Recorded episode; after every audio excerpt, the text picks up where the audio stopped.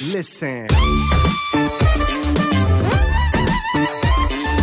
Warst am Ende deiner Prep und da musst du eben diese Priorität setzen. Und ich denke, du setzt die Priorität ja auch andersrum, weil du jetzt gesagt hast, hey, vier Sessions die Woche, Family first. Also ich denke, du hast dann eine super Balance und ich denke, dass ich da eben noch einiges lernen muss. Erst recht, wie gesagt, wenn ich nach drei, vier Wochen Diät so einen Filter einsetze und vielleicht auch tatsächlich, da habe ich auch drüber nachgedacht, einfach eine gewisse Arroganz dann in dem Moment ausstrahle, weil ich einfach so deep in diesem Prozess bin und mir so denke, hey, dieser Typ ist nicht so deep.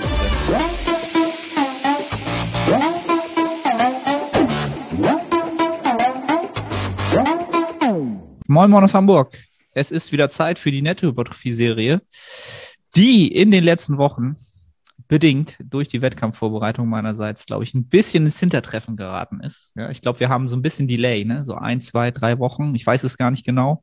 Aber wir sind zurück, frisch und munter. Nils leichter, ich schwerer. Sind wir zurück hier in dem Format. Nils, sag mal Hallo zu den loyalen NHS-Zuhörern. Hallo. Hallo, Wie geht es hallo. euch? Nils hat vorher noch gesagt, er ist schüchtern, aber das glaube ich ihm gar nicht. Das war ein Spaß. Ja, das war ein Spaß, ne? Du hast mal gesagt, dass du eher introvertiert bist. Ist das so? Absolut, absolut. Also wenn Immer ich noch, dich jetzt, ja. wenn ich dich jetzt in einen Raum, wenn wir jetzt ein Experiment machen und wir haben kein Bodybuilding-Szenario, ne? Mhm. und ich steck dich in einen Raum mit 20 fremden Leuten mit und wir lassen zwei Stunden vergehen. Mit wie vielen Leuten hast du dann so Kontakt gehabt? Ist das so ein Sozialexperiment? was nee, das so habe ich, um- das ist mir gerade so spontan Okay. eingefallen. Und jetzt willst du von mir wissen, was ich schätzen würde, mit wie vielen Leuten ich Kontakt gehabt habe in zwei Stunden? Ja, Ja, ich bin nicht so introvertiert, dass ich jetzt in diesen Raum mich reinsetze und mich so zurückziehe und nur in mein Handy reingucke. Also die Leute, die dann so wirklich sich so ganz so so eine, wie soll ich das sagen, sich so einen sicheren Hafen suchen, indem sie halt konstant auf ihr Handy gucken oder so tun, als wenn sie beschäftigt wären halt. Ne? Das sind ja so Muster, die man so kennt. Da bin ich schon in gewisser Weise offen für Kommunikation, aber sie muss wahrscheinlich eher vom, vom Gegenpart eingeleitet werden, so. Also ich komme in den Raum rein und bin auch nett und freundlich und sage Moin Moin und Hallo. Und wenn sich daraufhin eine positive Reaktion irgendwie ergibt, dann bin ich auch kommunikativ. Überhaupt, also bin ich, kann ich, mache ich gerne. Ja. Aber ich brauche es nicht unbedingt. Also es kann auch sein, dass ich da reingehe und dann kommt da halt nichts zurück und dann bin ich halt auch derjenige, alles klar, dann arbeite ich halt. Oder ne, geh, ja, mach, mach mein Handy an und, und guck halt, ne. Kann halt sein, dass ich mit zwei Personen nur schnacke. Es kann auch sein, dass ich aber dann, äh, dann kommt ja das eine zum anderen halt, ne? Wenn du 20 Leute in einem Raum hast. Keine Ahnung. Also ich genieße immer die Zeit, auch äh, wenn ich draußen irgendwo bin, wo ich nicht kommuniziere und nicht kommunizieren muss, weil ich halt durch meine Arbeit den ganzen Tag kommuniziere, was ich dann auch gerne mache, aber halt immer in dem Kontext, ich möchte, dass der Mensch durch die Kommunikation halt in seinem Prozess weiterkommt. So. Dann habe ich da gar kein Problem mit, aber so Smalltalk und so, ja, wie soll ich das sagen, so Nichtigkeiten austauschen, da bin ich introvertiert. So, das Okay. absolut. Ja, glaube ich, das, wer mich mal irgendwo getroffen oder gesehen hat, der wird mir das wahrscheinlich dann auch, auch abnehmen. Viele sagen immer, sie glauben das gar nicht so, aber ist auf alle Fälle so. Und ist natürlich auch zum Ende der Prep wird das dann immer äh, bestimmender, ne? weil du einfach wirklich so keine Energie mehr verschwenden möchtest. Das war dann zum Ende hin auch vor der ersten Peak Week in Maß, wo ich dann auch wirklich Leuten im Gym, also ein bisschen vom Kopf gestoßen habe, ohne Vorwarnung, weil ich einfach gesagt habe, ey, cool, dass du da bist, cool, dass äh, du mit mir schnacken willst. Ich habe leider keine Zeit. Ich muss jetzt äh, die Übung machen oder ich habe keine Zeit. Ich habe jetzt einen Termin. Lass uns in zwei Wochen oder in drei Wochen wieder schnacken so. Und dann gucken die so an, so hä? So, ich habe nicht mal Lust gehabt, denen zu erzählen, warum ich jetzt so kurz angebunden bin. Das war dann schon sehr, sehr auffällig so. Fand ich auch nicht schön. Aber das ist dann so den Preis, den du zahlen musst. Da bist du dann einfach, dann ist Zeit wirklich nochmal Zeit und, und Energie in Form dessen von Kommunikation wirklich auch, auch so, ein, so, ein, so eine Ressource, wo du sagst, die verschwendest du nicht an irgendjemanden, den du einfach nur so über die fünfte Ecke kennst und nicht um nett zu sein. Das ist dann weg. So, das ist eigentlich ganz, und das ist dieser typische, ich nenne das immer so dieser Live-Filter, wie so ein Röntgengerät für dein Leben, so eine Prep, dann weißt du halt, was dir wirklich wichtig ist, wer dir wichtig ist, mit wem du kommunizieren musst und möchtest und was halt eigentlich nur eine Nichtigkeit ist, die dein Leben einfach, die du das nur machst, weil die gesellschaftlichen, äh, weil es da so eine, so eine gesellschaftliche Regel gibt, dass man das so macht, dass man nett und freundlich ist. So. Eigentlich hast du mit den Leuten nichts zu tun. So. Das ist sehr interessant, dass äh, du das sagst. Äh, ich habe ja den ersten Diät-Meso fertig. Mhm. Die ersten zwei Wochen war jetzt nicht so der, es war jetzt kein, äh, wie soll ich das sagen, es war nicht so herausfordernd, das Training, weil ich ja so ein paar Kleinigkeiten hatte, wo ich dann halt auch einfach nicht in der Lage war. Hast du Standbild? Nö, wahrscheinlich okay, bin ich einfach so bist, entspannt. Du bist äh, versteinert. Okay. Bin ich bin ich immer noch mal kurz deine Frau an, ob es dir gut geht. so geil. Ich dachte mir gerade so, was geht denn jetzt ab? Okay, mache ich weiter. Also die ersten zwei Wochen nicht herausfordernd, weil ich so Kleinigkeiten hatte. Und dann die darauffolgenden zwei war dann schon, war, war härter und teilweise habe ich auch PRs aufgestellt und ich war ja in der Diät. Und ähm, äh, aktuell sind meine Einheiten ja doch recht lange. Also wenn es sich um viele PRs handelt, kann es schon mal sein, dass eine Einheit aufgerundet drei Stunden geht. Und da habe ich auch so einen Filter eingesetzt. Aber ob das jetzt nach drei, vier Wochen Diät wirklich nötig ist, sei mal dahingestellt. Würde auch sagen, dass das nicht in Ordnung war. Und normalerweise ist es jetzt so, wenn ich im Gym bin und mir begegnet eine Person, dann glaube ich, haben die schon das Gefühl, dass ich denen freundlich gegenüber bin und ich mache auch gerne mit denen Späßchen und so.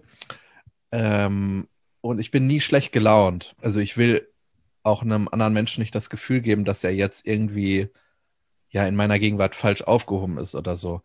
Und es kam dann tatsächlich mal jemand zu mir und hat mich gefragt, ob ich schlecht gelaunt bin oder was denn los ist. Und ich war echt sehr überrascht darüber. Und da musste ich jetzt schon öfter drüber nachdenken, dass ich auf jeden Fall mit so einer Situation verantwortungsvoller umgehe.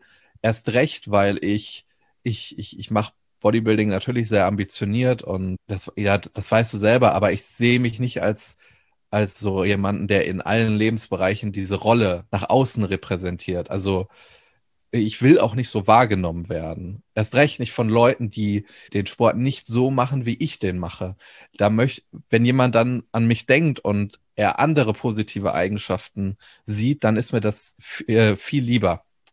Aber wenn ich das so mache, wie ich das jetzt vielleicht in der Diät am Ende gemacht hat, hab, dann geht das in eine andere Richtung, die ich nicht haben will. Und äh, deswegen ist das sehr interessant, dass du das gesagt hast. Bei dir ist es sicherlich absolut nachvollziehbar, weil du warst am Ende deiner Prep und da musst du eben diese Priorität setzen. Und ich denke, du setzt die Priorität ja auch andersrum, weil du jetzt gesagt hast, hey, vier Sessions die Woche, Family First. Also ich denke, du hast da eine super Balance und ich denke, dass ich da eben noch einiges lernen muss, erst recht, wie gesagt, wenn ich nach drei, vier Wochen Diät so einen Filter einsetze und vielleicht auch tatsächlich, da habe ich auch drüber nachgedacht, einfach eine gewisse Arroganz dann in dem Moment ausstrahle, weil ich einfach so deep in diesem Prozess bin und mir so denke, hey, dieser Typ ist nicht so deep drin.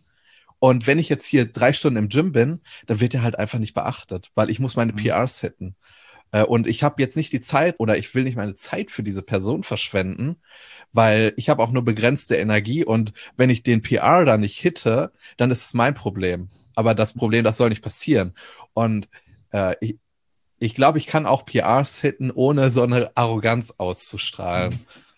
Da verfällst ja. du so in, in, alte Muster, ne? Ich meine, du hast das auch in, in einer deiner, deiner äh, First Dance-Episoden gesagt, dass du früher halt auch so jemand warst, der dann Leute, die nicht so handeln wie du, halt wirklich auch nicht so wertig gesehen hast als Person im Gym, ne? Dass, dass dir das damals so ein bisschen aufgefallen ist, dass das so, so ein Denkmuster war, von dem du wegkommen wolltest, ne? Und ja, auch Diäten ist, ist halt auch, wie gesagt, sage ich immer wieder, ist halt ein Skill. Also je, je öfter man halt wirklich prozessorientiert diätet, desto besser wird man. Und äh, ja, wie du schon gesagt hast, ne, sicherlich ist das ein bisschen früh, dort dann schon so die Intensitätsschraube für den Prozess so festzudrehen, dass man dann Sachen schon so ein bisschen ausblendet. Ja, aber wenn es dir halt auffällt, ist es ja gut. Ne? Also wenn, wenn dir das halt auffällt das und du gleich merkst, okay. Ach so, das, das hat ja jemand zurückgemeldet. Ja, ne? stimmt, alles klar. Deswegen hat mich das auch echt geärgert, weil ja, ich habe ja, ich habe das ja gerade schon begründet. Ich möchte das jetzt nicht nochmal mhm. wiederholen und drehen wir uns hier im Kreis. Ja, ja. das, ist, das ist so eine Sache.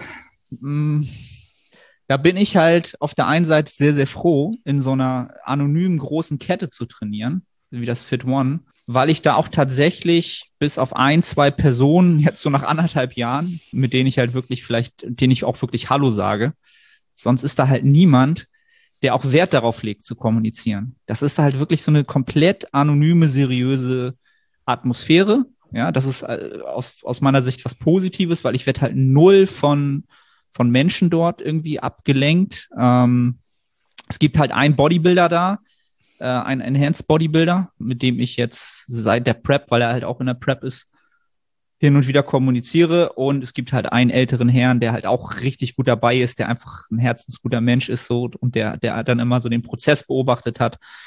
Und das war's dann halt auch, ne? Und das sind beides so Menschen, die sofort verstehen, wenn der Tag halt nicht passt. Die sagen dann kurz Hallo und du siehst sofort im Blick, oh, komm, mach weiter, Junge, alles gut, wir schnacken nächstes Mal. Weißt du, wenn die das sowieso schon so intus haben, die, und die das ja. sofort spüren, dann ist das cool. Ja, auf der anderen Seite ist es natürlich auch nichts, was einen äh, groß voranbringt, ne? Vom Umfeld ist das Fit One natürlich nichts, was einen voranbringt. Und das ist vielleicht jetzt auch so eine Neuigkeit, die ich hier zuerst publik machen kann. Ich werde wahrscheinlich mir noch ein, jetzt noch ein Gym hinzunehmen, ja. Ähm, ein kleines, feines Gym, was tatsächlich nur sechs Minuten von mir entfernt ist, mit dem Auto hier. Ähm, was ich schon mal irgendwann gesehen hatte, was ich aber nie ernst genommen habe.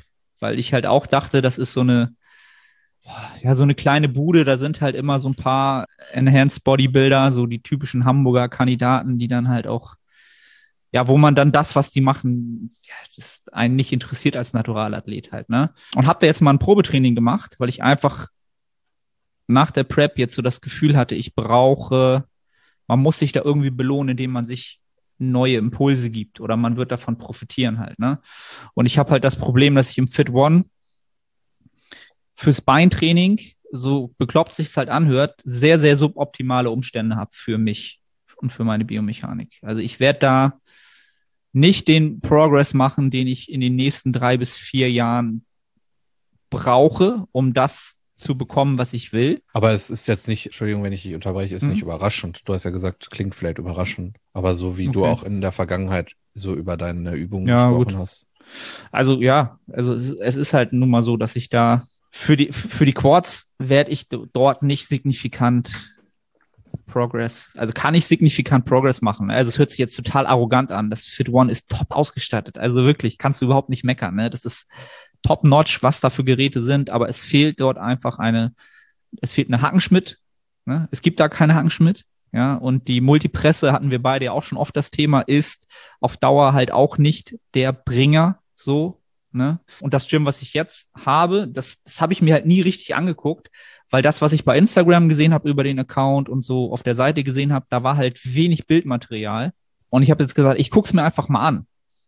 Und es war halt ein Gamechanger so für mich. Ich hätte da viel früher mal hingehen sollen. Ne? Da siehst du wieder, was deine, was deine, deine Glaubenssätze und deine Einstellung von, von, von vornherein, dadurch, dass du irgendein Bild oder einen Eindruck kriegst, dich so limitiert in dem, was du äh, ja aus einer Situation oder einer, einer, einer Möglichkeit rausholen kannst. Ne? Also ich habe da ein Probetraining gemacht, ich habe da angerufen, der Besitzer, der Flo, das heißt Flo's Gym, ne? auch ganz, das ganz simpel gehalten. Ja, es ist halt selbst Bodybuilder, auch Enhanced Bodybuilder, aber ich habe halt mit dem geschnackt am Telefon und dann später nach der Session halt nochmal so, ist jetzt in seiner letzten Wettkampfvorbereitung, der ist 47, dann will er halt in Rente gehen, was das angeht.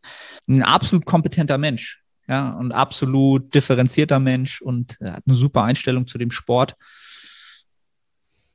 Fernab dessen, was für, ich sag mal sozusagen, Leute dort noch verkehren, wo ich dann wieder sagen würde, die kenne ich und mit denen habe ich auch schon Kontakt gehabt und da, das ist halt überhaupt nicht mein Schlag von Menschen und auch sportlich von dem, was dort gemacht wird. So. Und das findet dort aber alles statt. Und es ist halt eine Atmosphäre, wo auch alles stattfinden kann. Du kannst da halt den 130 Kilo ähm, Bodybuilder finden. Du kannst, aber du hast da, ich habe da genauso zwei Rentner gesehen, die dort ähm, von ihm betreut gutes Training machen und er auch sagt, die sollen beide dort stattfinden. Und die sollen beide in einer Atmosphäre miteinander kommunizieren können, respektvoll. Und das ist für mich eine Atmosphäre, die für mich das Ideale darstellt. Ne? Also ich kann schlecht in so, wenn es jetzt nur die Hardcore-Bude wäre, dann wäre das auch nicht meins dann wäre das für mich schon wieder zu viel Hype und zu einfach zu viel Rambazamba, sag ich mal so, ja. Und das war halt mega cool. Also ich habe halt, da sind zwei Beinpressen, die beide besser sind als die Hammer Strength für mich.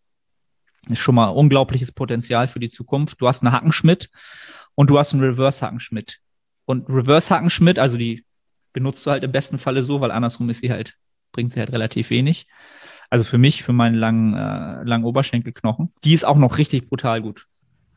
Also ich habe so viel gute Maschinen da, inklusive einem sitzenden Beinbeuger, der gleich mal drei Welten besser ist als beide im Fit One. Also absolut, absoluter Gewinn und ja, Oberkörper werde ich erstmal im Fit One weitermachen, aber selbst da sind da auch Perlen dabei, wo man sagt, oh, okay, da hat er sich halt selbst Sachen ausgesucht, die sehr, sehr gut funktionieren und die sehr, sehr viel Potenzial haben. So. Und äh, da habe ich mich so ein bisschen geärgert, dass ich das die letzten zwei Jahre halt äh, zwar auf dem Zettel hatte, aber nie mal reingeschaut habe, weil es vor allen Dingen auch die Zeiteffizienz optimiert hat. Ne? Es ist halt sechs Minuten von mir entfernt. Und das Fit One ist halt je nach Verkehr 14 Minuten entfernt. Ne? Und das hin und zurück ist halt schon ein Riesengewinn.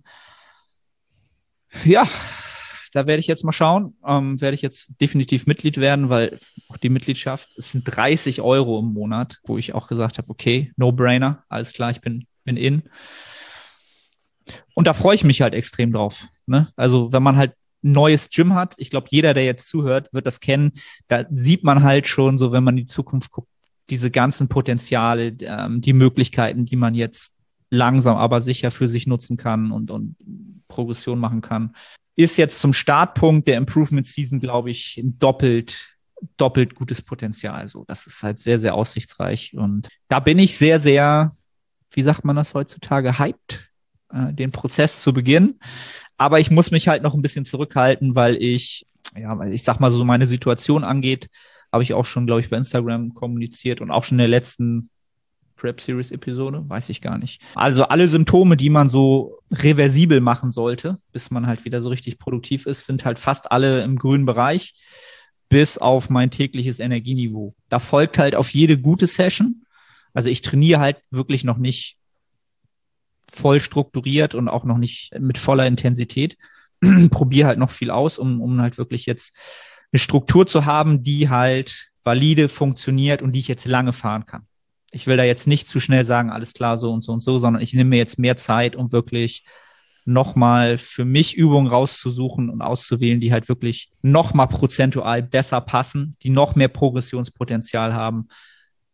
Also ich bin jetzt nochmal mehr gewillt, ins Detail zu gehen vorab, um auf lange Sicht bessere Ergebnisse zu produzieren. Ähm, was wollte ich denn jetzt sagen?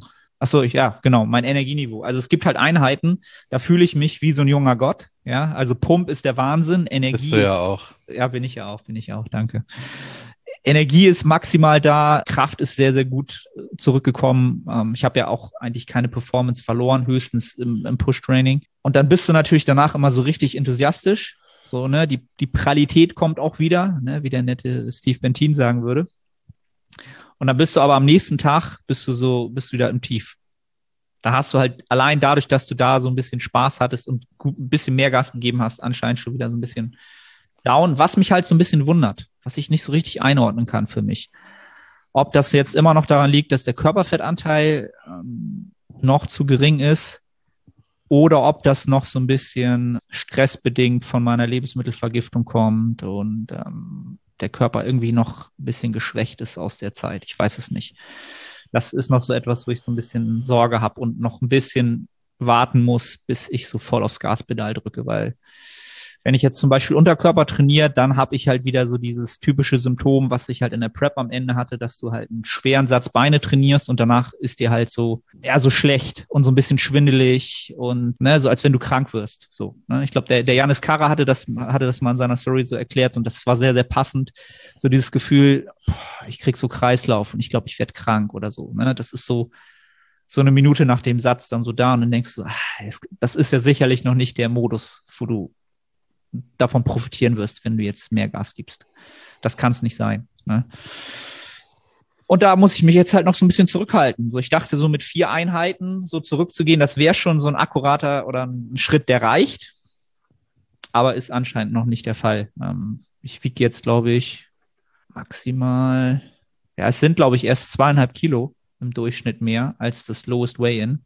es reicht wahrscheinlich noch nicht. Ne? Aber dazu muss ich halt auch sagen, dass diese Recovery Diet, äh, wo man halt sagen kann, okay, schau, dass du irgendwie zwischen 0,5 und 1 Prozent pro Woche zulegst, ähm, die hat ja bei mir äh, eigentlich schon mit den Peak Weeks begonnen. Also für bestimmte Symptome. Dadurch, dass ich da eigentlich schon wahrscheinlich schon im Überschuss war teilweise und wenn nicht sogar Maintenance. Das heißt, ich bin eigentlich eher in Woche 4 der Recovery Diet in einigen Parametern. Aber das Gewicht ist halt noch nicht so hochgeschnellt. Und ich habe halt das, den Prozentsatz habe ich halt geschafft. Ne? Also wenn ich sage 75 und 0,75 drauf pro Woche, da bin ich halt drüber schon. Ist alles gut. Ne? Also da, da kann man es halt auch übertreiben jetzt. Ne? Ähm, es sind ja viele jetzt in der Recovery Diet äh, nach der Saison, wo ich dann so denke, okay, du musst jetzt nicht in einer Woche vier Kilo draufpacken oder äh, also so schnell wirst du durch diesen Riesengewichtsanstieg halt auch diese Symptome nicht zurückschrauben halt, ne? Moin Moin, ich bin's Arne. Kurze Unterbrechung, um dich auf unseren Coaching-Service hinzuweisen. Wenn du schon des Längeren damit kämpfst, deinen Hypertrophie-Fortschritt konstant positiv auszurichten und du eine sehr persönliche und motivorientierte Zusammenarbeit mit einem Coach schätzen würdest, dann check den Link in der Beschreibung und melde dich. Ich würde da auf jeden Fall nicht, nicht, nicht, wie sagt man das? Nicht übervorsichtig rangehen. Weil du, weil du willst weg von dem Zustand, wo du bist. Genau. Deswegen, also klar, du sagst jetzt, vier Kilo könnten auch zu viel sein, aber wenn ich in der Situation wäre, dann würde ich lieber mehr zunehmen als zu wenig. Also am ich, oberen Ende sich aufhalten, auf alle ja, Fälle. Genau. Auf jeden Fall. Ich denke, weil wir das ja auch irgendwie am Anfang ein bisschen angekratzt haben, man muss sehr verantwortungsvoll in der Prep mit sich und anderen umgehen, aber nach der Prep, also die, die Phase danach, die du ja jetzt beschreibst, die muss man absolut ernst nehmen und da darf man nichts verschlampen. Weil du bist halt einfach in einem Zustand, der absolut scheiße ist. Ja. Ja, und du nimmst es halt auch nicht mehr wahr, dass du in diesem Zustand bist. Nach sechs Monaten bist du da überhaupt nicht mehr, nicht mehr in der Lage nachzuempfinden, wie es dir vor sechs Monaten ging. Dies, das kannst du nicht mehr reproduzieren. Du kannst das nicht mehr nachempfinden. Ne? Und genau, deswegen habe ich natürlich auch das Gefühl nach den Peak Weeks gehabt, ich bin schon wieder voll im Saft, weil du natürlich aus diesem lowest, lowest, lowest Energieniveau ja, dich deutlich, deutlich besser fühlst. Aber es ist halt lange noch nicht die Situation, wo du äh, für eine Improvement Season in einem, in einer Lage bist, in der du maximal von den Reizen profitierst, wenn du sie so setzt jetzt schon. Ne? Also das ist jetzt so ein, ja, eine schwere Situation. Und da würde ich halt auch immer, ohne Coach, würde, würde ich wahrscheinlich halt auch viel mehr meinen Kopf wieder hin und her drehen und machen, ah, ist das jetzt zu schnell, ist es zu langsam? Muss ich nicht jetzt schon in die Improvement Season, um keine Zeit zu verschwenden? Ne, Zeit ist so ein wichtiger Faktor bei uns im Naturalbereich. Und ja, aber da bin ich sowieso auch durch meine Erfahrungswerte jetzt super entspannt. Ich könnte jetzt halt auch, ich könnte jetzt auch zwei Monate, so was eigentlich in meinem Kopf auch so der Modus ist, mich erholen, dafür sorgen, dass ich halt ab Anfang kommenden Jahres halt wirklich super produktiv ausgestattet Ausgangslage habe. Alles vom Training her on point habe. Ähm, Gewohnheiten und alles drumherum ist in der Prep so forciert worden und so verbessert worden, dass ich da eigentlich gar nicht mehr ansetzen möchte erstmal. Ne? Also mein Schlaf ist in der Prep tatsächlich, habe ich ja auch schon gesagt. Es war der beste Schlaf, den ich jemals in meiner sportlichen Karriere hatte wenn man sich das anschaut, habe ich den besten Schlaf hinbekommen, ja, sogar noch besser geworden im, im zweiten Drittel. Also die Regeneration kann ich halt, könnte ich nur noch verbessern, um mit wirklich so äh, Detailarbeiten halt, was Supplementierung angeht. Und das sind halt alles so Sachen, die möchte ich mir als Ressource wirklich für die Peak Off-Season aufsparen, wo es dann wirklich darum geht, wo du dich wieder schlecht fühlst, ja, einfach weil du so, so hohe Ermüdungsparameter mitbringst, dass du diese Kleinigkeiten, diese Ressourcen und diese kleinen Joker, die du dann noch optimieren kannst, in der Hinterhand hast. Das will ich jetzt nicht verschenken. Ne? Da will ich jetzt nicht sagen, so das ist halt auch etwas, ich komme jetzt aus dieser Saison raus. Ich habe Bodybuilding für mich neu entdeckt, diesen Wettkampfteil. Ich bin super motiviert und super ambitioniert für die nächste Saison, auch wenn das erst in drei bis vier Jahren ist aber wieder mit Ressourcen jetzt so umgehen, dass du sie dann nutzt, wenn du am meisten davon profitierst. Das ist etwas, was die Prep für mich auch super erfolgreich gemacht hat. Aus meiner Sicht. Warum die Prep so gut verlaufen ist, weil ich mit Ressourcen verantwortungsvoll umgegangen bin und sie wertgeschätzt habe und sie auch wirklich nur dann eingesetzt habe, wo sie Nutzen bringen. Und da habe ich halt auch den Erfahrungswert für die nächste Prep, dass ich da noch längst nicht alles äh, so optimiert hatte, wie es jetzt mit dem Wissen ist, wie ich es jetzt habe nach der Prep. Also dieses, dieses Wissen darum, was man halt noch in der Hinterhand hat, das lässt mich jetzt sehr, sehr entspannt und ruhig bleiben und sagen, alles klar, ich muss jetzt nicht, weil ich bei Instagram sehe, dass alle jetzt schon wieder PR sitten und Improvement Season Back to Work und nach dem letzten Wettkampf jetzt Back to Work, erste Session, neuer PR.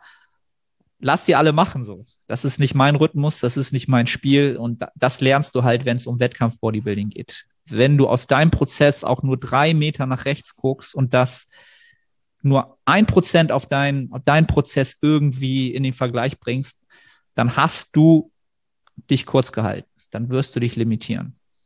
Weil es ist, es ist so ein Individualsport. Das ist einfach so. Und ich glaube, das habe ich in der Prep sehr, sehr gut hingekriegt. Und da war ich jetzt gestern noch mal so ein bisschen, bisschen äh, doch wehmütiger, als ich dachte, dass die GmbF nicht geklappt hat. Denn ich habe die Bilder gekriegt vom letzten Shooting und habe halt definitiv gesehen, da war keine Farbe drauf. Da war halt auch das Laden noch nicht voll optimiert, weil wir da einen Tag vorher so ein bisschen zurückgezogen hatten, die Carbs nochmal, weil ich ein bisschen zu voll war, ein bisschen wässrig aussah. Wenn da Farbe drauf gewesen wäre, wäre es die beste Form sicherlich geworden der ganzen Saison. Nochmal deutlich besser. Und äh, mit dieser Selbstsicherheit und voll auf mich konzentriert bin ich halt auch Freitagabend ins Bett gegangen vor Wettkampf. Ich war sehr, sehr vorfreudig und, und selbstsicher und, und happy, dieses Paket jetzt morgen einfach auf die Bühne zu stellen und, und auch das beste Paket zu bringen, was die, was die äh, Präsentation angeht. Ja, dann wird man doch so ein bisschen wehmütig, dass man das halt nicht machen konnte. Aber 224 oder 225 wird das Ganze dann äh, wieder stattfinden. Und das wird, das wird ein absolutes Fest, weil ja, eine Wettkampfvorbereitung kann ein absolutes Fest sein. Ja, auch wenn viel Schmerz da drin ist. Umso mehr kannst du halt auch darin aufgehen. So, ich glaube, jetzt habe ich einen leichten, leichten Monolog hier von mir gegeben. Ne? Ja. ja. Ja, kann man so sagen. Es musste raus, Nils. Es musste raus. Es musste raus. Ja. Sonst noch wollen wir noch meinen Prozess kurz beenden. Irgendwas wolltest du fragen oder irgendwas hatten wir vorher geschnackt. Ich weiß ja, nicht, vielleicht, vielleicht, ich weiß, was du meinst, aber vielleicht machen wir das gleich. Ich, ich habe das im Hinterkopf. Okay. Ich bin ja der Meister der Überleitung, also ja, werde ich das. Dann überleite mal, Nils. Achso, ja, sollen wir jetzt erst über mich reden? Ja. Oder darüber, was, was ich noch äh, fragen will bei dir. So wie du es für äh, sinnig erachtest, mein Lieber, der Meister der Übergänge. Jetzt, jetzt stehst ja, gut, du dann, unter Druck. Dann, dann mache ich das gleich intuitiv, den Übergang. Dann okay, gehen wir okay. jetzt rein bei mir. Äh, ja, da wir ja jetzt schon längere Zeit nicht mehr ähm, recorded haben, ist jetzt auch mein erster Diätmese vorbei. Mhm. Ähm, und der war sehr erfolgreich. Also ähm, er hätte nicht erfolgreicher sein können vielleicht um, um, wie soll man das sagen, harte Fakten oder so auf den Tisch zu bringen. Ich bin mit 90 reingegangen, mit 90 Kilo und bin mit 84 rausgegangen. Ich denke, das ist von der Rate of Loss gut. Es ist äußerst aggressiv, aber das war auch absolut möglich, weil ich halt einfach richtig fett war. Und dann sind die, dann kannst du eben eine höhere Rate of Loss fahren. Dann ähm, ist das nicht mit so hohen Konflikten behaftet. Und das hat wunderbar geklappt. Und äh, das, das, wie soll ich das sagen? Also der Kontrast ist so groß zwischen meiner letzten Diät 2018 und der und des jetzt, des jetzt abgeschlossenen Mesos, weil im Aufbau habe ich das Gefühl, du machst auch deine Fortschritte, wo auch immer, ob es Lifts sind, ob es irgendeine Einstellung ist, ob es Routinen in der Ernährung sind, was auch immer du hast Fortschritte, aber die sind so marginal, dass du, dass du vielleicht nach zwölf Monaten irgendwann einen Moment hast, wo du merkst, du hast ein, einen Schritt nach vorne gemacht. Weißt du, was ich meine? Mhm. Es ist der, es ist ein so langsamer Sport. Aber jetzt habe ich das Gefühl gehabt, der Sport ist so schnell, weil ich habe äh, ich hab ja immer noch Erfahrungen von 2018, ich habe Daten aus 2018. Ich kann mich sehr, sehr gut in die Person hineinversetzen, die ich 2018 war, weil das eben ich war. Äh, das fällt mir sehr leicht, logischerweise. Und ich habe in den letzten drei Jahren habe ich aber immer überlegt, wie würde ich jetzt diäten? Was würde ich jetzt machen? Was habe ich damals falsch gemacht? Weil es war ja, es ist ja schon lange klar, dass ich auch äh, auf den Wettkampf möchte und da muss ich erfolgreich diäten können. Und jetzt habe ich eben all diese Dinge gemacht in der, in diesen vier Wochen. Es ist keine lange Zeit, aber es ist jetzt eben erst ein Meso. Und der Kontrast ist so groß, weil ich habe die Fehler, die ich damals gemacht habe, habe ich alle ausgemerzt. Ich habe sehr viel intelligenter diätet. Ähm, ich habe ganz anders trainiert als 2018. Also jetzt keine, kein Hokuspokus oder so. Ich habe halt einfach hart trainiert. Ja, es ist krass, wie entspannt das war. Ich hatte zu keinem Zeitpunkt das Gefühl, dass ich einen Prozess des Leidens habe. Und das hatte ich auch 2018. Also 2018 war absoluter Abfuck, diese Diät. Wirklich. Und ich hatte nach der Diät 2018 auch keinen Bock zu trainieren mehr. Ja, weil das, es hat einfach keinen Spaß gemacht. Und jetzt, es ist halt so entspannt gewesen. Also der Kontrast ist so groß. Ist, ja, die ersten zwei Wochen waren, waren gar nicht ähm, so sehr auf die Diät fokussiert, weil ich ja schon eingangs erwähnt hatte, dass ich mit ein paar Problemen in den Meso gegangen bin, sprich linker Ellbogen, was mich auch psychisch extrem unter Druck gesetzt hat, äh, rückblickend. Einerseits, weil drückende Bewegungen schon irgendwo eine Stärke von mir sind und ich nie das Gefühl hatte, dass ich da irgendein großes, ein, ein, einen großen Adaptionswiderstand habe. Ja. Und das gipfelte ja auch darin, dass ich doch sehr viel Gewicht bewegt habe. Und auf einmal hast du deinen linken Ellbogen und du hast halt Schmerzen, wenn du, wenn du in der Küche dich so abdrückst von dem, äh, von dem, wie nennt man das, wo man Sachen drauf schneidet. Ich habe Wortfindungsstörungen. Vom, ja, vom, vom, vom, ja, weiß ich auch nicht, was du meinst. Ja, weißt, da, wo man sich, ja, wo man so drauf kocht, weißt du? Und ab und zu habe ich, um Schmerzen zu checken, halt einfach so leichte, enge Liegestütz gemacht. Und das hat wehgetan. Das kannst du dir nicht vorstellen. Und das hat mich psychisch extrem belastet. Unglaublich belastet. Dann bin ich ja reingestartet. Äh, da hatte ich auch noch die Hamstring-Verletzung. Das heißt, da hatte ich auch Probleme. Einerseits bei den Quads, weil die feuern bei mir immer. Aber da musste ich mich eben auch zurückhalten. Und da werde ich gleich auch noch zurückkommen. Der RDL lief ja dann auch nicht. Und das ist ein Problemlift bei mir.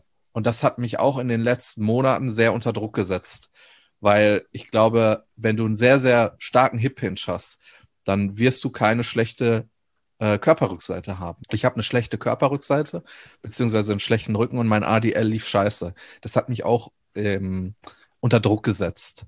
Und das waren so die Themen in den ersten zwei Wochen mit der Diät. Und das lief sehr, sehr gut, muss ich sagen. Und das lief nur gut, weil ich halt einfach fucking geduldig war. Ich bin in den Meso reingegangen mit lächerlichen 100 Kilo im RDL. Wegen der Hamstring-Geschichte und, und weil er einfach scheiße lief. Und ja, das, wie gesagt, das waren so die Themen am Anfang und das lief sehr, sehr gut. Auch äh, die Dumbbell Bench lief jetzt wieder gut, ich bin mit, glaube ich, 20 Kilogramm Kurzhanteln in den Meso gestartet von 52ern. Das nenne ich mal Demut. Ja. Ich dachte, ich, ich, ich, ich fange dieses Spiel nochmal von vorne an. Aber zu Recht, weil ich es nicht verdient hatte, weiterzumachen. Ich habe mich ja selber rauskatapultiert. Ne? Haben wir ja darüber geredet. Mhm. Und infolgedessen sind auch die Schmerzen immer weiter zurückgegangen. Ich hatte immer wieder so ein bisschen Schiss auch, weil mh, hm, ich hatte schon ab und zu nach den Übungen so leichte Schmerzen, aber nicht so, dass ich zurückgezogen habe. Also, ja, ich habe auch, ich habe auch in der Zeit mich, das wollte ich, ich war mir unsicher, ob ich das im Podcast sagen soll, weil ich in dem Bereich keine Ausbildung oder kein Studium habe. Ich habe einfach sehr viele Podcasts gehört mit Physiotherapeuten, weil ich halt auch unsicher war. Und da war auch der Tenor, hey, äh, die Bewegung schadet nicht. Ja, und es, es kann normal sein, wenn du nach einer Verletzung in einem Bereich einen gewissen Schmerz empfindest.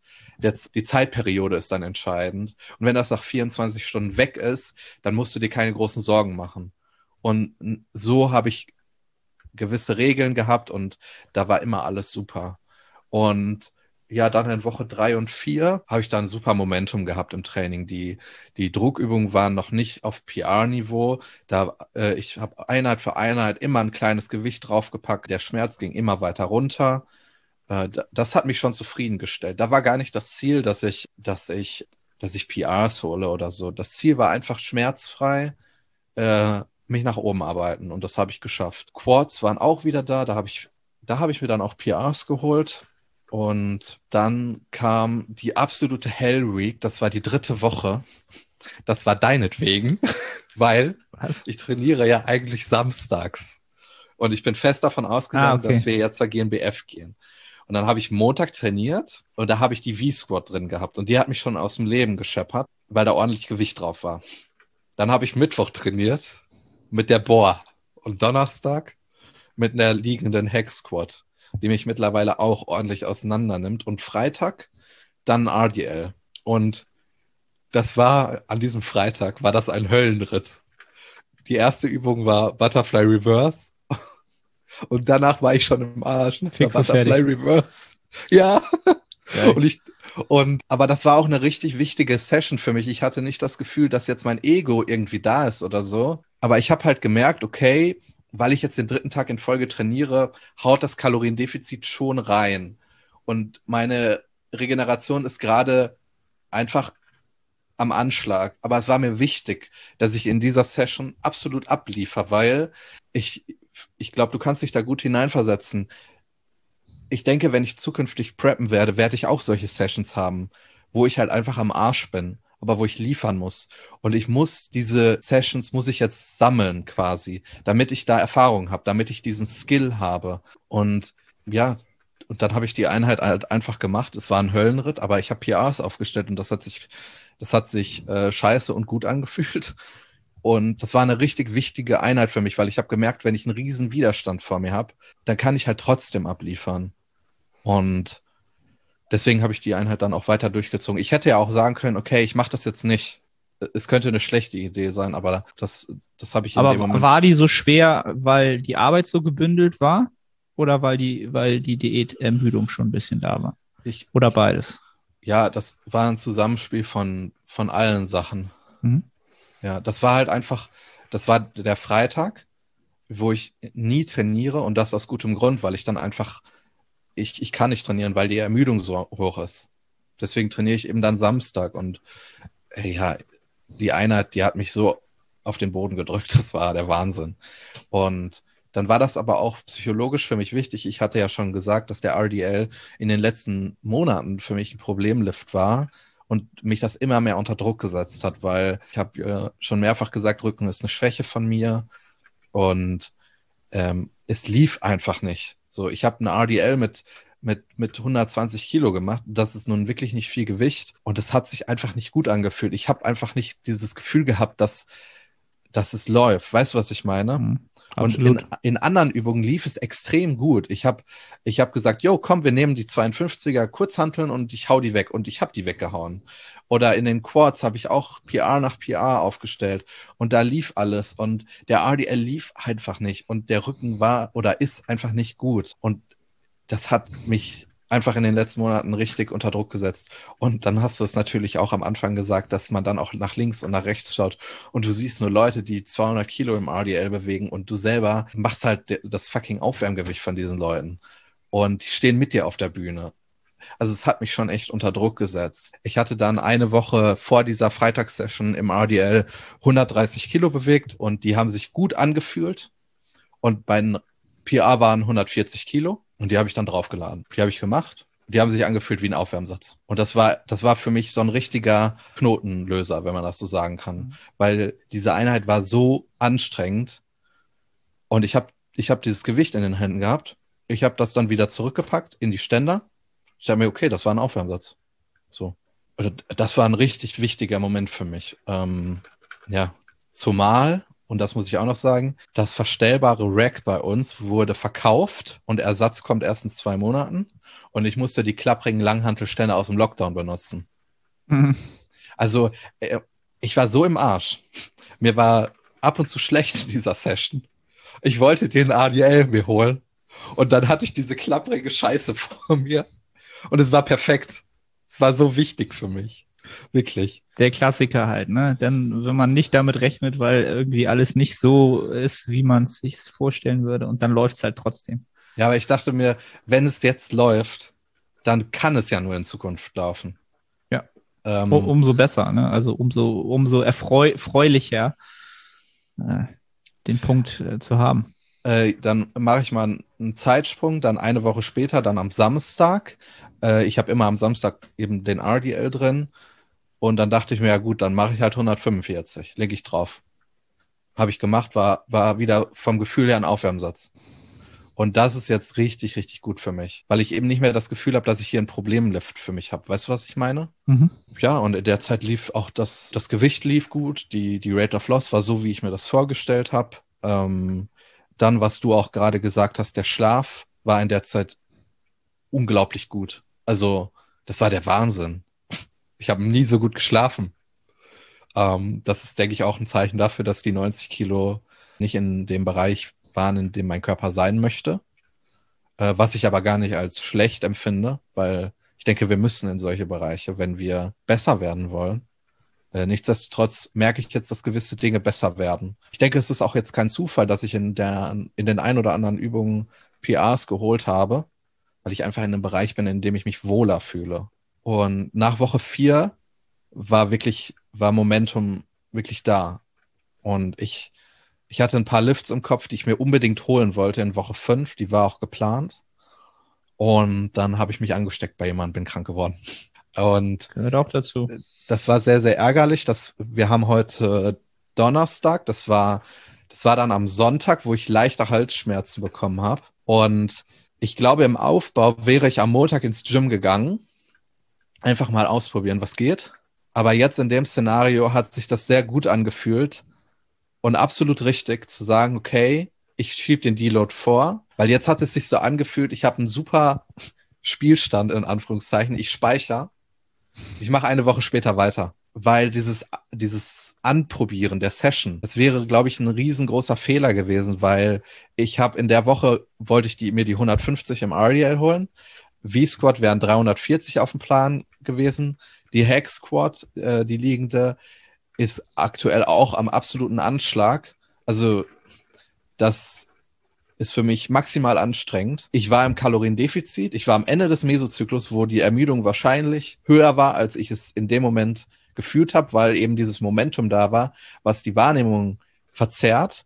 Und ich habe in mir irgendein Virus. Also ich, ich schätze mal, das war eine leichte Virusinfektion. Also da hätte ich wirklich auf meinen Körper eingeschlagen wie sonst was. Und das hätte vielleicht dazu geführt, dass ich zehn Tage krank geworden wäre. Und das wäre nicht gut gewesen. Und deswegen habe ich dann gesagt, hey, ich gehe raus. Ich habe mich am Dienstag auch schon echt gut gefühlt wieder. Also ich habe das Gefühl gehabt, hey, ich bin wieder gesund, aber es hat sich trotzdem gut angefühlt, in den Deload zu gehen. Ich habe nicht mir dann, ich habe mir dann nicht gedacht, das war irgendwie eine schlechte Entscheidung oder so. Erst recht, weil ich jetzt in der, in der, in der jüngeren Vergangenheit ja die eine oder andere äh, schlechte Entscheidung getroffen habe, weil mein Ego etwas angewachsen ist. Hört sich doch alles gut an. Also es hört sich genauso an, wie ich eine Diät am, am liebsten höre vom Gesamttenor, dass man sich zu Beginn wirklich noch von der Performance versucht, ein Niveau zu erarbeiten und auch zu erkämpfen, von dem man dann, wenn es dann schwerer wird mit den Diätsymptomen, dass man dann als Baseline etablieren möchte oder wenn man dann Rückschritte machen muss, weil sie sinnig sind, von einer höheren Baseline runtergeht als vor der Diät noch. Weißt du, was ich meine? Auch von den Performance-Parametern im Gym. Das ist immer ein, aus meiner Sicht immer, also rein psychologisch schon mal ein besseres Gefühl und auch physiologisch aus meiner Sicht kann das nur ein Vorteil sein. Ne, hatte ich ja, glaube ich, auch am Anfang meiner Wettkampfvorbereitung die ersten anderthalb, zwei Monate waren performance-technisch die stärksten, auch noch von vor der Off-Season, einfach weil ich dann ja das Trainingsvolumen natürlich runtergefahren habe, aber halt auch äh, bestimmte Parameter erstmal besser geworden sind. Also ich glaube, du hast, hast einen sehr, sehr guten produktiven Start deiner Diät hingelegt, ähm, auch mit den ganzen Störfeldern, die wir von externen da reingestreut haben. Hört sich super an. Ach, äh, und was du meintest mit einer ansteigenden Performance und in Verbindung mit Wohlbefinden. Am Ende der Zeit, wo ich im Kalorienüberschuss war, ich sage jetzt bewusst nicht Off-Season, auch das, was ich jetzt mache, ist für mich Off-Season, weil ich mich darauf vorbereite, im nächsten Überschuss wieder gut zu arbeiten. ist jetzt die Sache, wie man das definiert. Ne? Aber du weißt ja, was ich meine. Ähm, da war die V-Squad für mich der absolute Albtraum, weil ich nach einem Satz musste ich mich hinsetzen und musste wirklich vier, fünf Minuten warten, weil ich so im Arsch war. Und jetzt, ich habe das gleiche Gewicht und ich gehe aus dieser Maschine raus. Ich fühle mich wirklich im Arsch. Aber nach zwei Minuten bin ich wieder gut, bin ich wieder in einem Zustand, wo ich sage, mir geht's gut. Also ich glaube auch kardiovaskulär ging da jetzt einiges. Ich habe das, glaube ich, sehr unterschätzt. Beziehungsweise, und das hatten wir gerade auch, du gewöhnst dich so daran. Du gewöhnst mhm. dich daran, dass ein, ein, ein, ein Compound Lift dich auseinander nimmt und du glaubst, es ist normal, aber es spielt halt auch hinein, dass dein Körperfettanteil so hoch ist und du da kardiovaskulär auch irgendwie an deine Grenzen stößt. Und das hast du vor einer sehr langen Zeit mal zu mir gesagt, wo ich zu dir meinte, hey, ich merke da eigentlich gar nichts von. Und rückblickend muss ich sagen, das war eine absolute Fehleinschätzung. Das ist dann so der Klassiker. Also, ja, alles cool, wart mal ab. Wir reden dann halt nochmal, wenn dann der Zustand eingetreten ist. Ne? Das ist, äh, ja, ist definitiv ein Faktor, den man natürlich als Bodybuilder niemals so in den Vordergrund rückt oder auch die Priorität, äh, der Priorität äh, so, ja, das so dort ansiedelt, wo es halt vielleicht dann doch auch relevant ist, ne? Ja. Bin ich halt auch am, nicht am überlegen, jetzt Cardio-Training zu implementieren, aber. Nein, das, also da bin ich das wäre dann wieder nicht entfernt. das Richtige, ja, ja. Aber es ist, es ist schon ein Performance-Faktor ab einem gewissen Grad, wenn man da besser dasteht, wird man einfach besser performen. Ne? Also wir sind nicht nur unsere neuronale Fähigkeit, unsere Bewegungskompetenz und, und unsere Skills und, und der Querschnitt der Muskulatur, sondern da spielen noch super viele andere Faktoren mit rein. Ne? Und mir ist auch etwas aufgefallen in diesen vier Wochen, das war sehr überraschend für mich. Da musste ich auch erstmal so drüber nachdenken, weil ich habe das schon, ich habe das von extrem vielen Leuten schon gehört und es fiel mir immer sehr, sehr schwer, mich da hinein zu versetzen, äh, wenn es um das Thema Ernährung ging, weil Ernährung war für mich immer Mittel zum Zweck. Als ich mit dem Sport angefangen habe, war mir irgendwann klar, okay, brauchst einen Kalorienüberschuss, dann baust du Muskeln auf, das ist wichtig für dich. Und deswegen war, der, war das Thema Ernährung nie ein emotionales Thema für mich, weil es war immer ein Werkzeug. Das habe ich weder positiv noch negativ gesehen. Ich musste einfach, ich musste das halt einfach so für mich benutzen, dass es klappt. Und jetzt in den vier Wochen war es so, dass ich nach vier, fünf Tagen eine ganz feste Routine hatte in der Ernährung und auch ganz spezielle Meals. Und das hatte mir, das hat mir sehr gut gefallen. Es hat mir eine große Sicherheit gegeben, weil ich wusste, ich vertrage das gut. Verdauung ist on point. Ich performe gut. Meine Rate of Loss passt. Das hat mir eine sehr gute, äh, eine sehr große Sicherheit gegeben. Und dann habe ich irgendwie an irgendeinem Tag äh, habe ich nicht trainiert und mittags dachte ich mir so, ja, okay, ein Döner passt jetzt auch in meine Kalorien. Also eigentlich, eigentlich ja alles cool. Aber ich hatte tatsächlich ein schlechtes Gefühl, diese Entscheidung zu treffen, weil das wich ja ab von meinem Plan. Weißt du, was ich meine? Es war nicht dieses Reis mit Gemüse und dann noch Magerquark mit irgendwelchen Früchten. Es war halt ein Döner. Und ich habe echt ein schlechtes Gefühl bekommen dabei. Weil das, das war für mich absolut neu ich habe direkt gemerkt, ich entwickle eine emotionale Abhängigkeit zu einer Routine. Die Routine an sich ist gut, aber ich denke, unabhängig davon, dass es, dass die gut ist, solltest du da keine emotionale Abhängigkeit zu aufbauen. Und dann dachte ich mir, dann muss ich mir halt diesen Döner absichtlich holen, damit ich mit dieser Situation konfrontiert bin. Weißt du, was ich meine? Mhm. Also es ist jetzt egal, ob das ein Döner ist oder was, was auch immer. Aber einfach, dass, dass ich da, dass ich dass ich dagegen wirke. Ja. Ich glaube, du hast da einfach zu früh schon in der Diät dir diese, diese Routine als zu positiv zu positiv wahrgenommen. Ne? Also das ist ja immer so ein, so ein gewisser Grad, diese typische hedonische Treppe, so die ich für sehr, sehr sinnig erachte, dass man erst zum Ende einer Diät wirklich sich da dann so limitiert und sagt, okay, die Schmackhaftigkeit kann dann halt sinken und dann will ich halt wirklich nur noch, dass es funktioniert, weil es dann auch, dann ist es halt auch sinnig. Dann profitierst du wieder am meisten davon. Das ist meine Rede von vorhin halt. Ne? Also nutz Ressourcen und bestimmte Tools dann, wenn sie für dich am, am meisten Wirkung haben. Und jetzt am Anfang, genau, hast du schnell gemerkt, okay, das ist halt zu früh. Dann ne, bist, hast wieder eine Abhängigkeit und emotional ja. ist das nichts Positives.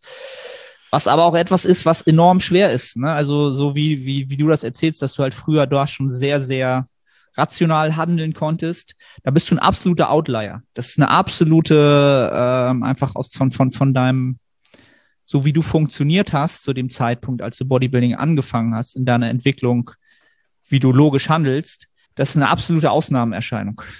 Also diese Konstellation, die da zusammengekommen ist, kann ich dir halt so aus, aus dem Coaching sagen. Also das, ich würde sagen, neun von zehn haben emotional immer mehr Probleme mit Essen, ob nun zunehmen, abnehmen, was auch immer, ähm, oder sind da emotional deutlich mehr gebunden, thematisch, als du es das damals warst. Weil das ist, es ist einfach ein emotionales Thema. Ja, und ist auch immer etwas, was äh, moderiert werden sollte und auch wieder so behandelt werden sollte, dass man zu dem Zeitpunkt halt ähm, eine gute Baseline-Performance hochhält. Ne? Alright, so, wir haben noch fünf Minuten, glaube ich. Moin Moin, Arne hier. Ganz kurze Unterbrechung, um dich auf die Nettohypertrophie hinzuweisen.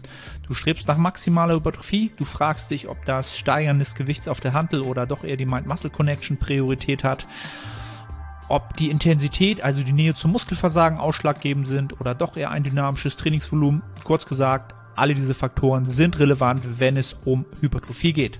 Die Nettohypertrophie bietet eine Trainingsplanung, die all diesen Faktoren gerecht wird und einen Zeitraum von vier Monaten über drei Phasen, also drei Mesozyklen, jedem der genannten Faktoren zur passenden Zeit seine stärkste Rolle spielen lässt. Die einzelnen Phasen sind so gestaltet, dass die Ergebnisse in Form von Anpassungen die nächste Phase befeuern. Diese Phasenpotenzierung ermöglicht es auch, Adaptionswiderstände, also Prozesse, die positive Anpassungen mit der Zeit kleiner ausfallen lassen, zu kontern und über alle drei Phasen möglichst viel Nettohypertrophie zu produzieren. Wenn du also ein Trainingssystem suchst zu einem fairen Preis, dann schau jetzt in die Beschreibung und ich freue mich, dich bei der Nettohypertrophie begrüßen zu dürfen. Okay, zwei Sachen. Erstens, Giros Zeller wurde gestrichen, vertrage ich nicht. Ja. Tut mir leid an alle Veggie an alle Veggie-Maggi-Leute da draußen. Ich habe Nachrichten bekommen, dass sie stolz auf mich sind. Ich esse jetzt aber meistens abends Spiegelei und Bratkartoffeln, also vielleicht ist es moralisch besser ah, es ist, als, ist ein Ausgleich. Ist als okay. mein halbes Kilo Hähnchen. Ja. Und das, was ich noch ansprechen wollte, du hast bei Instagram gesagt, dass du jetzt deine Körperrückseite auf jeden Fall entwickeln möchtest, musst. Ja. Und da äh, haben wir uns schon mal in der Vergangenheit unterhalten. Und ich glaube, da haben wir unterschiedliche Meinungen. Und damit möchte ich nicht sagen, dass meine richtig ist oder deine. Ähm, sie sind einfach unterschiedlich. Und ich hatte es ja gerade schon angesprochen. Ich bin der Meinung, äh, wenn du sehr, sehr gut in einem Hip Hinge bist, dann wirst du wahrscheinlich auch eine gute Körperrückseite entwickeln. Und du hast dich ja dazu entschieden, den RDL mit Kurzhanteln zu machen. Und ich hatte immer große Zweifel daran, dass du mit den Kurzhanteln dich vor allen Dingen in der Offseason äh, gut entwickeln kannst, weil, na, ja klar, 60 Kilo, das ist schon viel Gewicht, aber ich bin mir einfach unsicher, ob du damit die mechanische Spannung draufkriegst, die du brauchst. Auch wenn sich der Lift gut anfühlt für dich und gut zu deiner Biomechanik passt, glaubst du, dass das in deiner jetzigen Offseason richtige Entscheidung ist? Also ich werde auch wieder einen anderen Hip Hinge mit drin haben, definitiv. Also auch einen Langhantel Hip Hinge mit drin haben.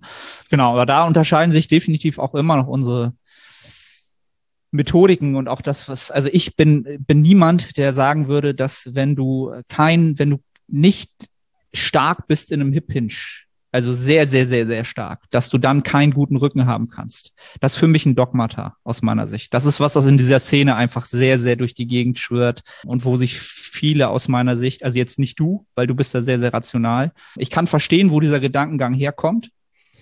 Ich sehe es aber nicht so, dass der obere Rückenanteil, also der obere Teil der hinteren Kette, so stark davon profitiert, wie einige Leute das darstellen möchten.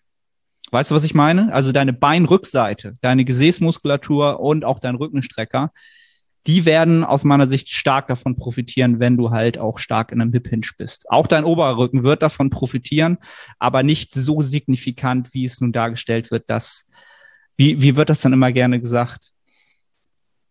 Du, du siehst jemanden auf der Bühne an, ob er halt schwer vom Boden zieht oder so eine Geschichte. Das ist, glaube ich, immer so ein typischer Satz. Ne? Wer das nicht macht, der wird auch nie einen guten Rücken haben. Und das ist für mich ein Dogmata. Also du kannst auch anders einen guten Rücken aufbauen.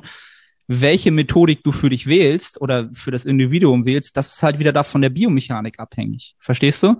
Und für mich ist es halt nicht sinnig, mir dieses Dogmata zunutze zu machen, was in gewisser Weise auch funktionieren kann, weil es meine Biomechanik nicht hergibt und ich nicht verletzungsfrei oder schmerzfrei bleiben werde, sobald ich wieder an die typischen 160, 170 Kilo RDLs oder Stiff Leg Deadlifts komme, wo mein Unterrücken dann halt wieder Problematiken hat. Dafür bin ich einfach zu fragil ja, falls man das so sagen kann, durch meine ja, dünnen Gelenkstrukturen, Handgelenke, Sprunggelenke, Knie, Hüfte, das ist alles sehr fragil.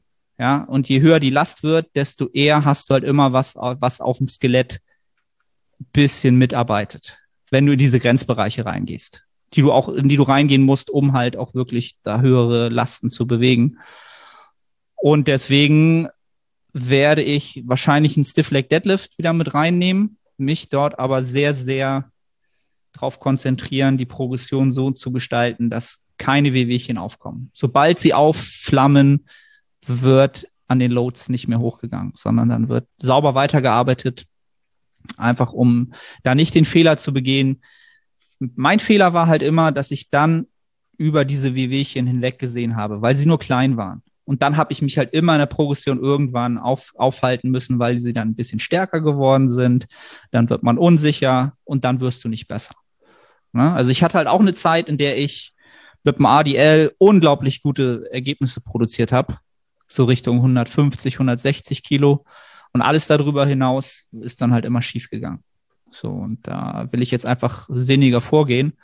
Und zu dem Thema Kurzhantel ADLs ist für mich eine ganz andere Übung als ein Langhantel-Hip Langhantel Hinge. Der ist für mich halt wirklich für, nur für die Beinrückseite relevant, nicht für den oberen Rücken. Und das ist halt wieder so eine, so eine Sache. Wie viel Hypertrophie produzierst du mit einer, einer statischen Kontraktion? Das lasse ich jetzt einfach mal so im Raum stehen halt, ne? So, das ist halt immer so dieses, okay, welcher Überzeugung bist du da und wo sagst du, okay, ich will halt Exzentrik, Konzentrik in der Muskulatur haben und wie viel Reiz habe ich dann da. Ähm, das ist auch nichts, wo man jetzt irgendwie, wo man sich darüber unterhalten muss, das eine ist richtig, das andere ist falsch. Sobald du da dir schon Gedanken drüber machst, aus meiner Sicht, bist du nicht bei dir, sondern du bist wieder im externen Trainingsphilosophien, Glaubenssätze und so weiter und so fort. Dann bist du schon wieder am Außen und du bist nicht in, in, in deinem in deiner Situation, in deiner Biomechanik, in deiner äh, Trainingshistorie, in dem, wo du hin willst. Von daher gibt es da einfach ganz, ganz verschiedene Ausgangslagen. Ähm, genau. Und ich glaube, dass viele davon enorm profitieren, aber es auch Menschen gibt, die da nicht so von stark profitieren werden, als man es vermuten könnte. Ich glaube, ich, ich hoffe, ich habe so ein bisschen dargestellt, was ich meine. Äh, Oder verständlich äh, machen können. Dass, dass es da ein Dogma-Denken gibt, da sind wir der gleichen Meinung. Ich glaube, wenn du nicht die Kompetenz hast, vernünftig vertikal zu ziehen und vernünftig horizontal zu ziehen, dann macht man gehörig was falsch. Das ist auch ein essentieller Teil, wenn es um die Rückseite geht.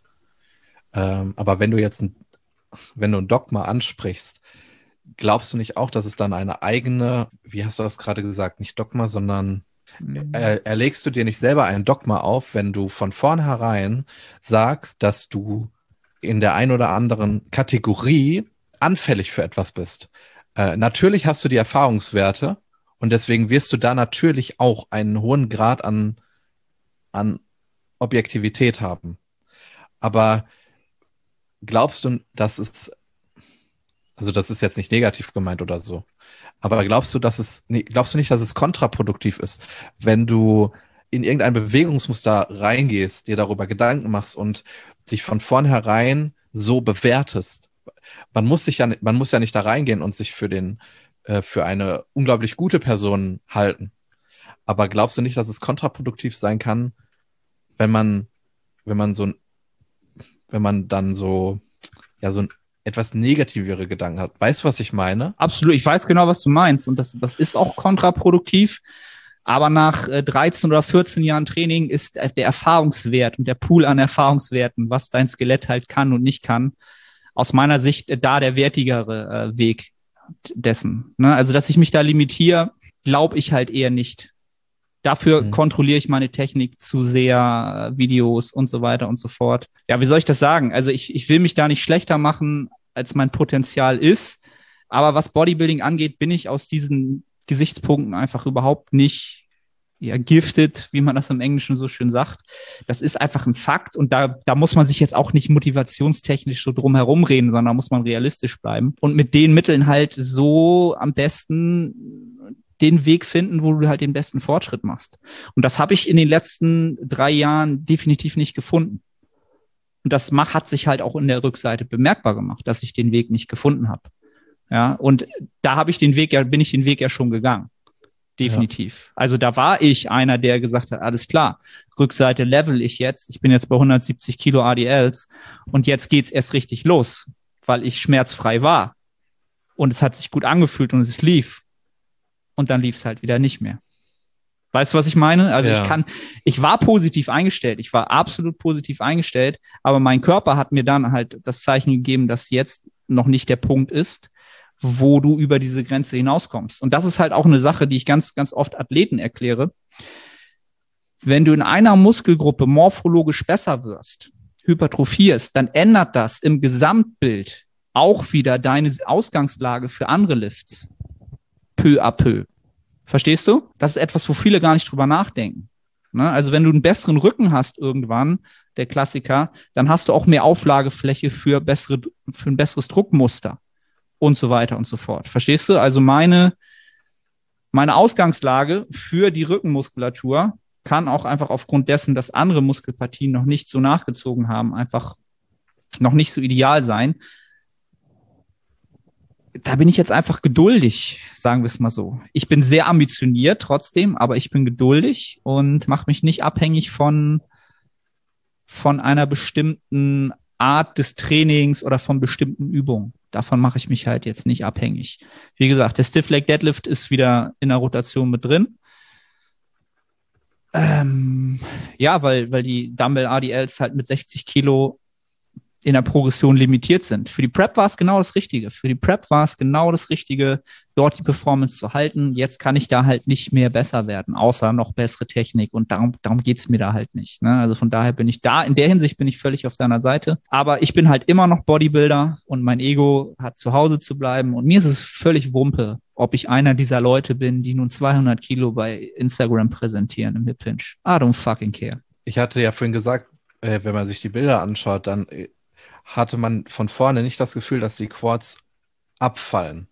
Mhm. Aber gleichzeitig hast du ja schon einen sehr langen Oberschenkelknochen, was in der einen oder anderen Situation nachteilig sein kann. Aber du hast ja trotzdem, ich, ich gehe mal davon aus, du hast ein gutes Setup für deine Beine entwickelt. Mhm. Aber ein Bestandteil davon war ja, glaube ich, nie der Gedanke, dass du dort benachteiligt bist. Weißt du, was ich meine? Nee, nee, nee, genau. überhaupt nicht. Überhaupt ja. nicht, sondern äh, der, der Gedanke war ganz klar, ich muss für mich die individuellen Lösungen finden, die Weil mir den Fortschritt bringen, den ich brauche.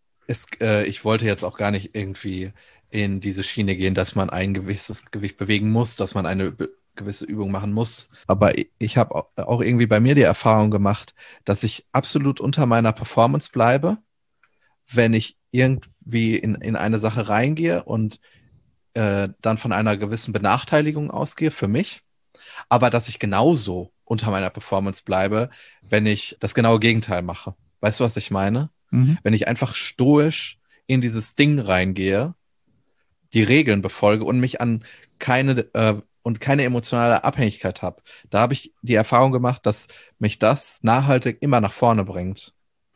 Und deswegen war das einfach für mich sehr interessant, wie wie du jetzt darüber nachdenkst, quasi über die, über die Entscheidung, was die Rückseite angeht. Nicht, was das für Entscheidungen sind, sondern wie du darüber nachdenkst. Weißt du, was ich meine? Mhm. Ja, und das ist eigentlich auch ein guter, ein guter äh, Abschluss quasi. Weil ich muss es eigentlich nur genauso machen, wie ich es die letzten zwei Jahre für die Quads gemacht habe. Da habe ich es halt wirklich sehr, sehr emotional befreit davon gemacht, was halt Progressionspotenzial hatte, was gut funktioniert hat und da bin ich halt drin geblieben. Ne? Und das habe ich bei den in der, in der Rückseite halt nicht getan. Und dadurch, dass wir halt gemerkt haben, dass die Quads, die vermeintlich die schwächste Muskelpartie war in der Offseason, einfach durch das Fett einfach nur schlecht aussah. Ne? Also die Quads waren am Ende des Tages passend zur Gesamtphysik. Sie waren nicht so ab, abfallend und gar nicht so schlecht, wie sie erstmal aussahen. Und das ist sicherlich auch der Arbeit der letzten zwei Jahre und der der geduldigen, emotional befreiten Arbeit äh, dem zuzuschreiben. Und das gilt es jetzt zu übertragen halt auf die, auf die Rückseite. Und dadurch, dass die Quads halt auch gar nicht so schlecht waren, fällt jetzt sozusagen auch der Beinbeuger natürlich noch mal mehr ab, wenn man das in der Gesamtphysik sieht. Ne? Also das ist in der Symmetrierunde dann ganz klar wieder, okay, die Quads sind jetzt kein Burner, aber sie sind halt auch nicht so schlecht. Und dann guckst du halt den Beinbeuger an und sagst, okay, da in Relation Symmetrie vorne, hinten. Ah, okay, da geht halt nichts. So, ja. Und das ist jetzt halt, da geht's jetzt, geht's jetzt halt dran zu arbeiten. Und was man halt auch gesehen hat, die Vorderseite und so weiter und auch die Quads, die waren halt auch von vom Conditioning top, weil da auch genügend Muskulatur drauf gedrückt hat. Und im unteren Rücken und auch im oberen Rücken war jetzt nicht so, dass das Körperfett da so riesig noch viel mehr war, sondern es fehlte einfach an Fleisch, was dort einfach diesen plastischen Look bringt.